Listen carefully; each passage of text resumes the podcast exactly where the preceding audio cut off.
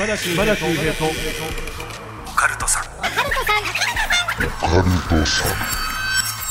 島田秀平とオカルトさん。怪談都市伝説占い。さまざまなオカルトジャンルの専門家をゲストにお招きしディープな話を伺っていく島田秀平とオカルトさん。第97回の配信ですゲストは前回に引き続き怪談師村上ロックさんです。お願いいたします。はい、村上ロックです。よろしくお願いいたします。お願いいたします。まずはですねあの番組宛てにメール届いてますんで、ちょっとねお話一緒に聞いていただいていいですか？ぜひぜひ。はい。えこちらはですね大阪府に在住の M11 さん。女性の方ですかね。はいありがとうございます。えこんにちは。いつも楽しく拝聴させていただいております。昨年7月の出来事なんですが春日大社へ参拝するため参道を歩いていると二股になった道のあたりに手水舎があったんです。行ってみるとお花が浮かべてあったので何気なく見に行ってみると次の瞬間私自身から前方20センチくらいすぐね近くですね。の距離に頭上からかなり大きな木がドスンと落ちてきました。参道の道幅半分が通れなくなるくらいの大きな木が折れて落ちてきたんです。幸いにも参拝者には当たらず怪我人も出ずよかったんです。手水舎に寄らずにまっすぐ歩いていたら私に直撃していました。そう思うとゾッとします。でこれは参拝に来るなという警告か何かなのかそれとも逆に助けられたんでしょうかある意味怖い体験でした。これはだからどっちにも取れるってのがどう判断していいかわからないですよねまあ、。ただね神社ですから、いやっぱりこうね手水舎に行ってまずは神様にお参りする前に身も心もねお清めするっていうちゃんと作法があるわけじゃないですかそねそれをしたからうん。助かったわけで、はいその作法にのっとらなかったら危なかったってことですよね。そうですよね。うん。まあでもね、とにかく怪我がなかったので、うんこれはいいことなんだと思うんですけどねで。やっぱりもしかしたらその春日大社の神様なのか、はいあとはね守護霊的なうん何かなのか分かりませんが守っていただいたんじゃないかっていうね。うんうんみたいな話ってやっぱでもありますよね。何気なく見に行ったっていうねこのはい何気なくってことですよね。はいうん何かだからその本人としてはい意図はない意識はないけどなんかやっぱり引っ張られるというか呼ばれるみたいなことってあるのかもしれないですよね。あります？なんかそういう話。あのねつい割と最近なんですけどスリラーナイトに来られたお客様で、ええ。ーまあ40代後半の方だったんですけどこの方がね中学生の時、まあ、ちょっとこう当時ねやんちゃだったそうで、うん。まあ、ある晩、えー夜中にね友達とあの学校に、えー集まって、はい。えー何するわけでもない。でこの男性ともう一人の友達、まあ、プール脇の、えーちょっとした階段にこう腰掛けてたと。うん。とそのある瞬間ならしいんですけどプール脇、まあ、細い道があるらしいんですけど暗闇の中から何かがねこう地面からぬっと起き上がってこっちに向かって近づいてくると、うん。でだんだん近づいてくるにつれて、まあ、目が慣れてきてねそれが分かるんですけどあの本当に有名なね都市伝説でよくあるテケテケなんですえね。ーあのいわゆる上半身だけでええ。テケテケテケテケってこそうね手だけで。こう動いてくるっていう。はい、でそれがどんどん自分たちに向かって近づいてくる。でこれ不思議なのがはっきり見えてるのにそれが男か女か分からないんですよ。あただもうその瞬間怖くて友達と2人立ち上がるんですけど、あえ。一切言葉も発せずに2人とも同じ場所に逃げるらしいんですよ。えはい。でそれがその学校のすぐ裏手に神社があるらしくて、うん。何の迷いもなく疑問もなく神社に逃げ込んだと。で鳥居をくぐった瞬間後ろ振り返ったらそのテケテケが消えたらしいんですよ。はでもしかしたらなんですけどこれだからね神様からこっちに来いあ、となるほど。助けられたんじゃないかという。はあ、そうですよね。ええ示し合わせたわけじゃなく二人が同時にバーッと、やっはいぱそっちの方に何かね、ええ、行きたくなったような気持ちになったわけですもんね。そうなんですよね別に逃げ場は他にもいっぱいあるそうですよはずなのに、ね。迷わずそこに駆け込んだっていうのは何かやっぱそういう意図なのか。虫の知らせじゃないですけど、そういう直感とか何気ない気持ちっていうのは大事にした方がいいのかもしれないですよね。そうですねと同時にやっぱそのあまりにも有名なテケテケって実際見たっていう人に会ったのはびっくりしましたね。面白い、やっぱ体験された方多いですね。えこれ僕逆があって、はいあのあるね心霊スポットでこれ千葉県の今は自然公園になってて昼間なんかは家族連れがキャンプなんかもやるっていうねとこなんですけども木々が生い茂ってる場所、ここが実はあの戦時中ですね、あの日本軍の秘密の基地がはあ。った場所、はでいまだにその武器庫であったりとかってこうそういう施設が残ってる場所でちょっとこう心霊スポット的な言われもあるんですよ。はい。でそこでロケしてたんですね夜ね。ん。でロケいろいろやっていろんなトンネル行ったりとか武器庫に入ったりとかでいろいろこう一通り終わった後今回はこの辺で失礼します。ではまた来週失礼しますはい OK ですって終わって、はい。僕が一歩二歩その場から移動した瞬間に上の木がダーンって落ちてきたんですよ。えっ？と思って。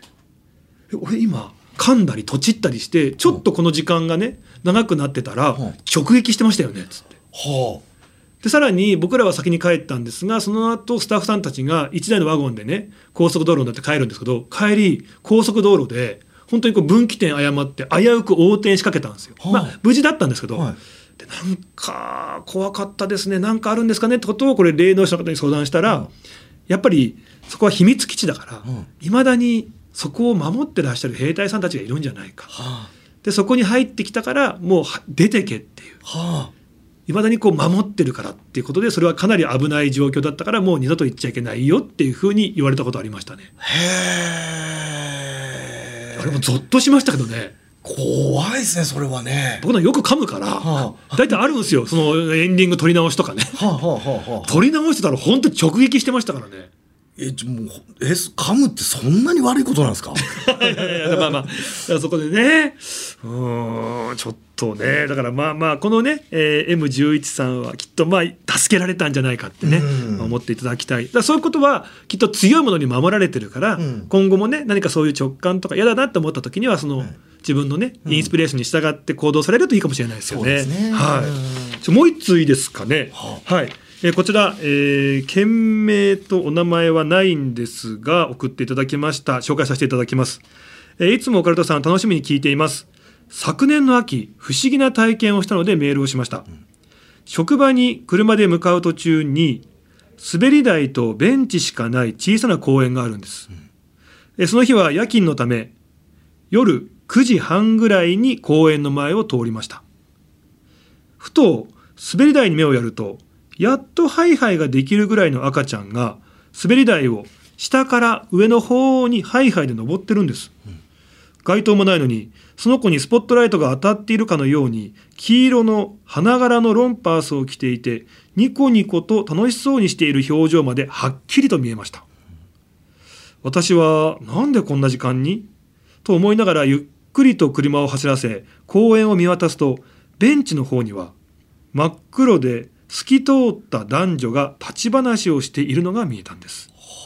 その時に恐怖は感じずとにかく不思議で仕方ありませんでした。私は霊感がないためあれは霊だったのか分かりません。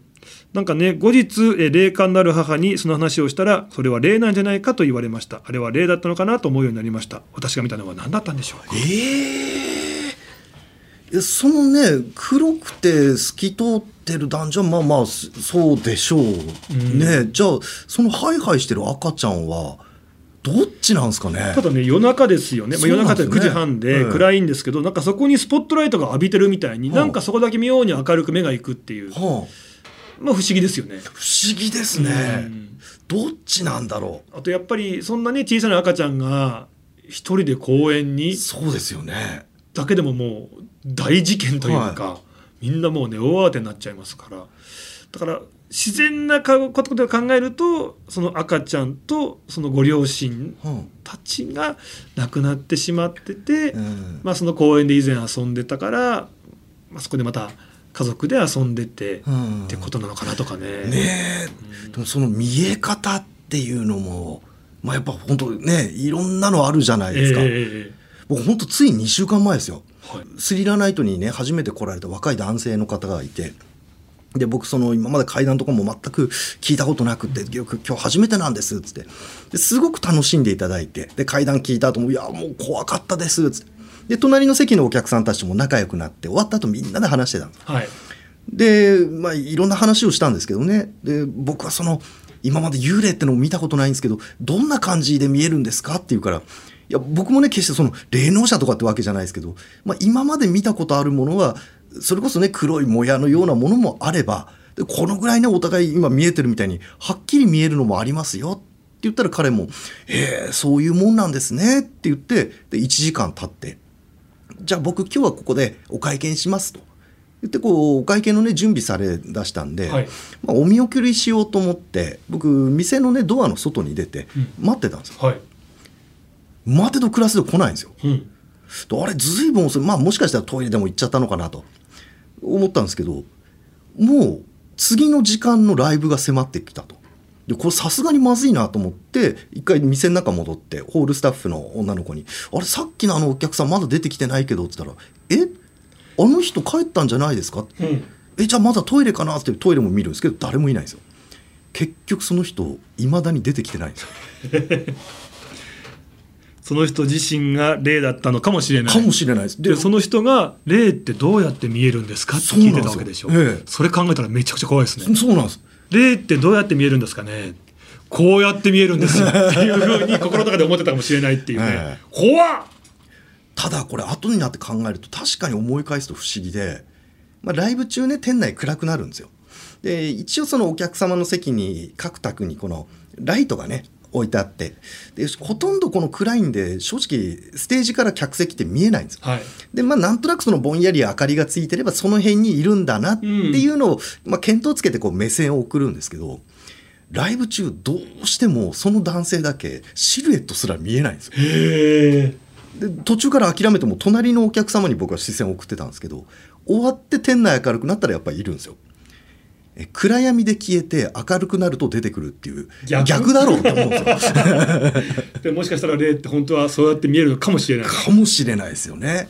いやーえーその時の方いやいやいますよって思ったらすぐメール欲しいですね。い や本当に。いやあのあの時ちょっと裏口から出たんですよとか、はい。ロックさんがいない時にパッて出ただけですよ、だったらねもう全部解決するんですけどそうなんです。なんか本当それどっちなのか知りたいので、そうですね。もし聞いてらっしゃってて、はいあれ実は僕だって方いらっしゃったらすぐメール送ってほしいです。本当ですね。はい。はい。入り口は一つしかないんですよ。いやーどうなんでしょうか。いやーすごい話ですね。えーメール送っていただきましてありがとうございました。さあこの後ですね村上ロックさんに怪談話披露していただきます。最後までよろしくお願いいたします、島田秀平とオカルトさん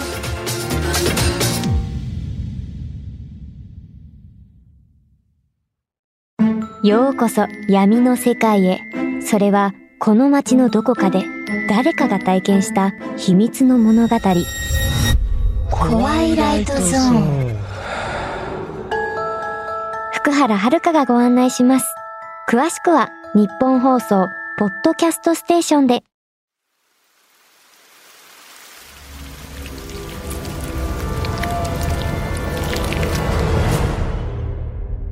島田秀平とオカルトさん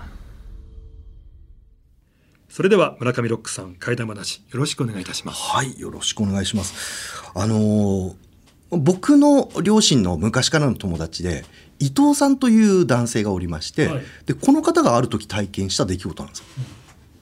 でこの方どういう方かって言いますと、えー今もう70いくつになってるんですかねあの北海道の田舎の方でペンションを経営してるオーナーさんなんですよ。うん。でもう非常にこう元気な方でもう真っ黒に日に焼けてまして。でいっつも冗談ばっかり言ってる面白いおじさんなんですよ。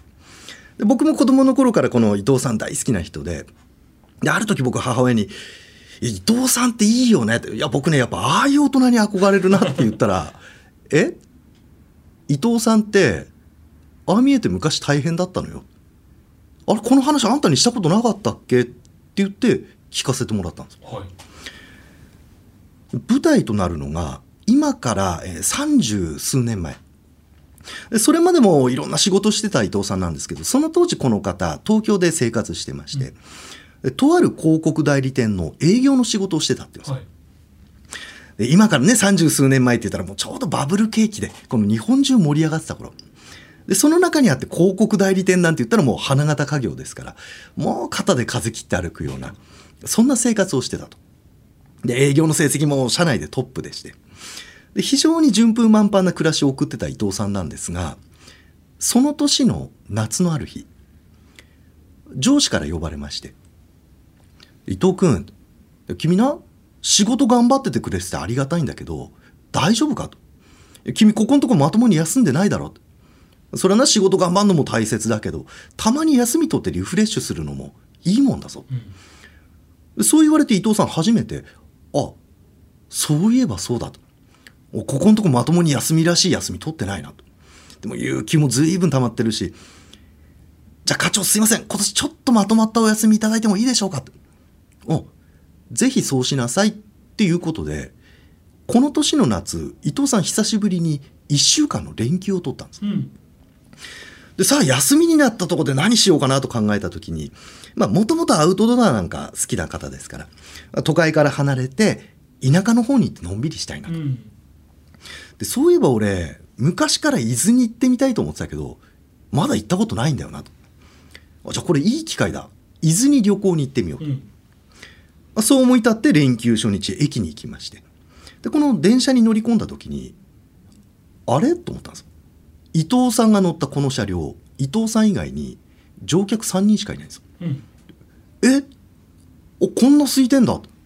俺夏休み時期だからもっと家族連れ多いかなと思ったけど、うんあこんなもんなんだ。あこれラッキーと思いながら伊藤さん窓側の席に座りました、はい。電車が東京出発して1時間も経つともう窓の外の景色がどんどんのどかになっていく、はいでそのうち窓の向こうにはもう見事な田園風景がバーッと広がりまして。でその田園のさらに向こう土手が一本ずーっと続いてる。で伊藤さんもね特にやることもないもんですからその土手のあたりぼーっと眺めてますとそのうちその土手の向こうからタタタタタタタ誰か駆け上がってくる。うん。で土手の上に立ち上がったのが小学生ぐらいの男の子なんです。はいで坊主頭でランニングシャツ着て半ズボンを履いてまして。その子がこっちに向かって、まあ、声こそね聞こえないんですけど「あーい!」と手を振ってる。それが電車の窓からですから一瞬でふっと過ぎ去るんですけどこの光景を見た時に伊藤さん「あそうか」と。都会離れるだけで子供の様子まで違うんだと。うん。うわなんだか俺が生まれ育った頃みたいで懐かしいなと。まあそんなことを思って非常に嬉しかったんだそうです。ところがそれからしばらくするとまたその土手の向こうからタタタタタタ誰か駆け上がってくる、はい。で立ち上がったのさっきの男の子なんです。やっぱりこっちに向かって「あーい」と手を振る。それがまたふっと過ぎ去るんですけどあれ？さっきの子だよな。といやでも待ておかしいよな。こっち電車で走ってんのにあの子どうやって追いついてきてんだろう？そう思った途端にゾクッと寒気がする。でもしばらくするとまたやっぱり土手の向こうから誰かが駆け上がってくる。うん。嘘だろ？おいちょっと待てよ。と思った時突然伊藤さんの背後から「あのー」って声がする。はい。ビクッと振り返ると伊藤さんの背後に全く見ず知らずの70代ぐらいの男性が一人立ってましてでこの方白い解禁シャツに頭にはあのカンカン帽っていうんですかね麦わら帽子の平べったいようなのをかぶってまして。あのーあなたさっきから窓の外を見てますよね。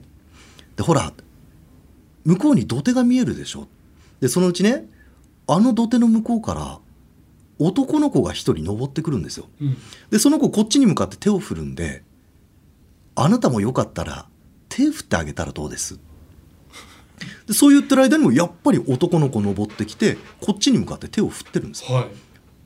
ほらあの子手振ってるでしょ。あなたも振ってあげなさいよ。でなんだこの人と思ったんで「いや僕いいです」って言った途端にこの70代ぐらいの男性すっと真顔になる。はい。と突然伊藤さんの左手をガシッと掴んだんですがこの掴まれた握力もさることながらその手の冷たさにびっくりしましてそれを思わずバッと振りほどく。でも直後に伊藤さんやっぱりちょっと気まずくなっちゃいまして再び窓の外に視線を戻すと。とちょうどこの時乗ってた電車がカーブに差し掛かってまして、で窓の外にはこの先頭車両が弧を描いて走ってるのが見える。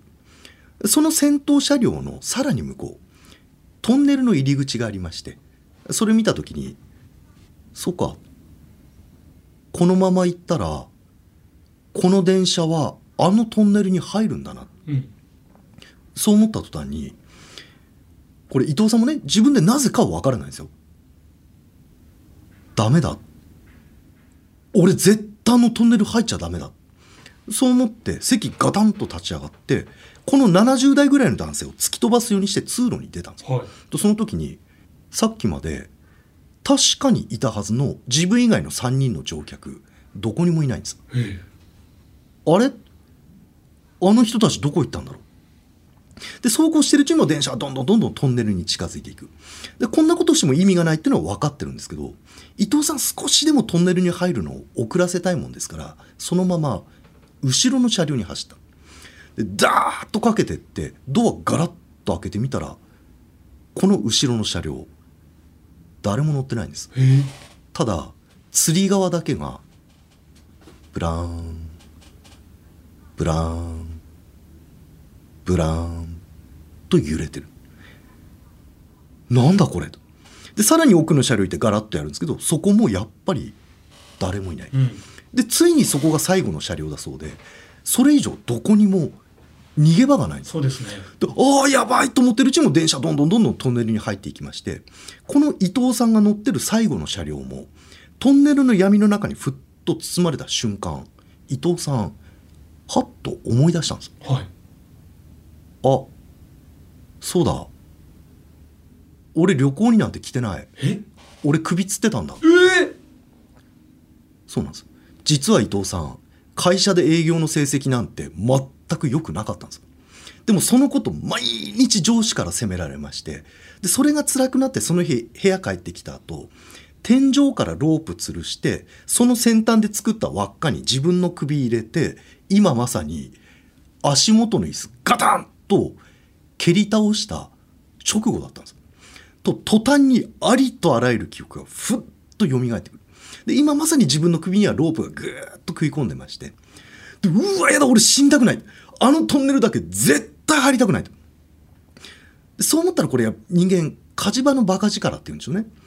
首に食い込んでるロープに指グッと入れてそのまま力任せにギューッと引き伸ばしていく。それを一気に頭のてっぺんまでズボッと抜いたんです。これでね本来なら自分の体ストンと下にはい。落ちるはずですよね、え。落ちないんです。それどころか首に食い込んでる苦しさ変わらないんですえはい。え？これどうなってんだと思いながら伊藤さん。血走った目でふっと天井を見上げると天井から上半身だけ逆さまになったさっきのあの老人と子供を両方から首ぐーっと締めてるんです。でうわっと思った時にその男の子が伊藤さんの顔をじーっと見つめて「おーい」で思わず意識が遠のきかけた瞬間に玄関からキンコーンとチャイムの音が聞こえる。はい。と同時にこの老人と子供がふっと消え失せてそのまま伊藤さん床にドスンと音立てて尻餅ついたんです。うん。でもう呼吸もままならない。でもう俺とにかく死にたくないっていう一心で「あっあっ」って言いながらこう玄関まで張ってってでようやくドア開けてみましたらそこに立ってたのお隣さんなんです。はで毎朝仕事行く時すれ違って「おはようございます」と一言挨拶交わすだけの、まあ、自分と同世代ぐらいのサラリーマン風の男性だっていうんですがその人が心配そうに伊藤さん見て「あの大丈夫ですか?」いや僕ね最近朝あなたとすれ違う時あなたの顔色悪かったんで心配してたんですでねこんなこと言うと変に思うかもしれないんですけど実は僕勘が強くって、うん。さっき帰ってきた時あなたの部屋の前に良くないものが2体立ってんの見ちゃったんです。でそれがそのまんま部屋入ってったもんですからこれ何かあったんじゃないかなと思って気になってきたんですけどああやっぱりそうだ。首つろうとしてたんですね。あの何があったのか知らないんですけどどうか生きてくださいそれだけ言ってこの方自分の部屋に帰ってったんですでドアがバタンと閉まった直後伊藤さん涙ボロッボロ流れたんですよ、でこれもちろんね自分の命が助かったっていう安堵感もあるんですがそれ以上に毎朝一言挨拶交わすだけの他人がうん。自分を見ていてくれた、はい。それがもう本当に嬉しかったんだそうです、うん。でこの出来事があって以来伊藤さん、気持ちの中でなんだか踏ん切りがついたと言いますか、それまで勤めていた会社を辞めて、その後生まれ故郷の北海道に帰ってから、まあ、今まで自分が本当にしてみたかったペンションのオーナーの仕事を始めたそうなんですよ。まあ普段ね、非常に明るい伊藤さんなんですが、過去にはそんな恐ろしい体験があったんだなという、えー決してね、人間、見た目のイメージだけではわからないことってのがあるもんなんだなと。まあ、そんなことを思ったお話だったんです。という伊藤さんが体験した出来事なんです。ありがとうございましたいやーお休みもらってね伊豆の方に旅行に行ってるもんだと思ってましたけど、はい。なんか途中までは乗客があまりにも少ない、はい。だからあなんか別の異次元に迷い込んでしまったような、はいそんなお話なのかななんて思って聞いてましたけど、はい実は全く違ったわけですね。そうなんですよね。で、うんこれまさにね、前回ちょっとお話ししましたけど、あのー臨死体験というんですかね、まあ、あの迎えに来るときにこう乗り物が来るっていう、まあ、船であったりね、ああ車であったりとか、ええ電車であったりとか、ええ飛行機であったりとか、はい話聞きますよね。ね、まさにこれもそういったタイプの話だなと。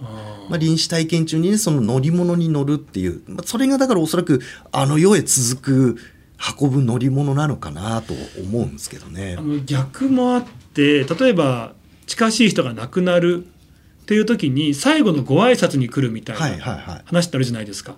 であの夢を見た時に最後その人がなんかこう笑顔で挨拶してくれて「じゃあね」なんて言って、はいで翌朝起きたら実はその時間に亡くなってたんだって話あるじゃないですか。はいそういう時に結構あるのが空港とか、うんうん駅とかうん。っていうやっぱりなんかそれも旅立つみたいな、は象徴的な場所で何かお別れを告げて笑顔で去っていくみたいな夢を見るって話も多いみたいはあですよね。はあはあはあはあはあはあ。ただ今回のでいくとその子供と老人っはい。ていうのはもう引っ張ろうとしてた存在なんですね。ことですよね。でよく聞くまあその臨死体験の中で、えー何かね人物が出てきてっていうのはまあ聞くんですけどそれがこの現実社会に戻ってきた時にまだそこに出てくるっていうのはちょっと特殊だなと思うんですいやすごい話ですね。